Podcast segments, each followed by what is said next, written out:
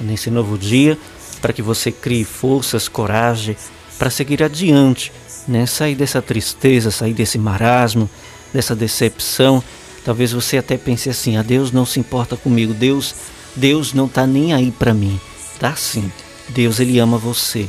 Deus ele quer cuidar de você, mas ele precisa ver de você a sua força, o seu interesse em querer, né, se libertar, em querer sair desse seu problema, porque não adianta, né, você pedir a Deus, Senhor, me liberta desse vício que eu estou aqui carregando, mas se você não tem a atitude de querer se libertar verdadeiramente do seu vício. Deus ele quer fazer a parte dele, mas ele precisa ver de você também. Ele sozinho por si só não pode, porque aí seria, é, ele estaria né, interferindo no nosso livre arbítrio, como assim ele nos criou né, e nos deixou livre para viver a nossa vida conforme a gente queira viver, escolher ser o que tem que ser. Deus ele não pode né, em, é, é, interferir nesse nosso livre arbítrio. Nós vivemos da maneira que nós escolhemos.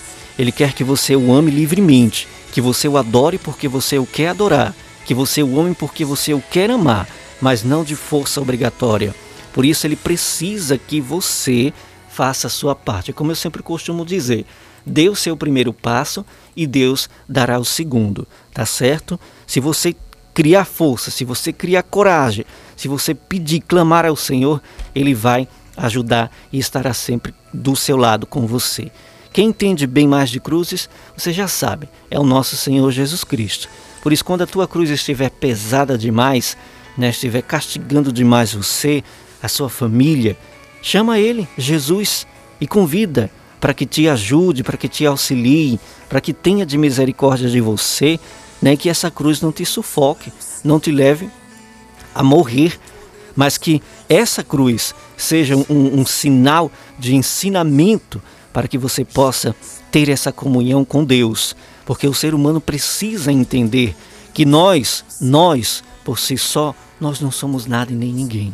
O ser humano, ele é capaz de se destruir, destruir aqueles com quem ele convive ao seu redor. Mas se nós tivermos Deus em nossa vida, se nós tivermos o nosso Senhor Jesus dentro do nosso coração, carregando para onde quer que nós vá, carregar Ele em nossa vida, tudo vai dar certo. O mal se afasta de nós, principalmente quando você ora, jejua, faz penitência, busca, está sempre em adoração. Não pense que o, o, o demônio encardido, como dizia o nosso querido e saudoso Padre Léo, que Deus o tenha, né, na sua misericórdia, ele dizia assim, o, o, o encardido, ele é sujo mesmo, né?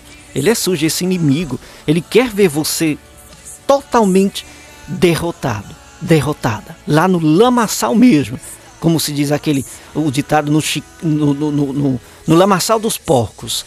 É isso que o inimigo quer fazer com você. Mas Deus não. Deus ele quer te erguer, ele quer te levantar, quer te fazer um rei, uma rainha. Ele quer, ele quer te dar uma vida nova e uma vida que vem do alto, não uma vida daqui da terra, dessas coisas materiais, mas uma vida que nós podemos é, ter renascendo através do Espírito Santo de Deus. Por isso, toma posse disso, tá certo? E confia, porque todas as coisas é, cooperam para o bem daqueles que creem no nosso Senhor Jesus Cristo.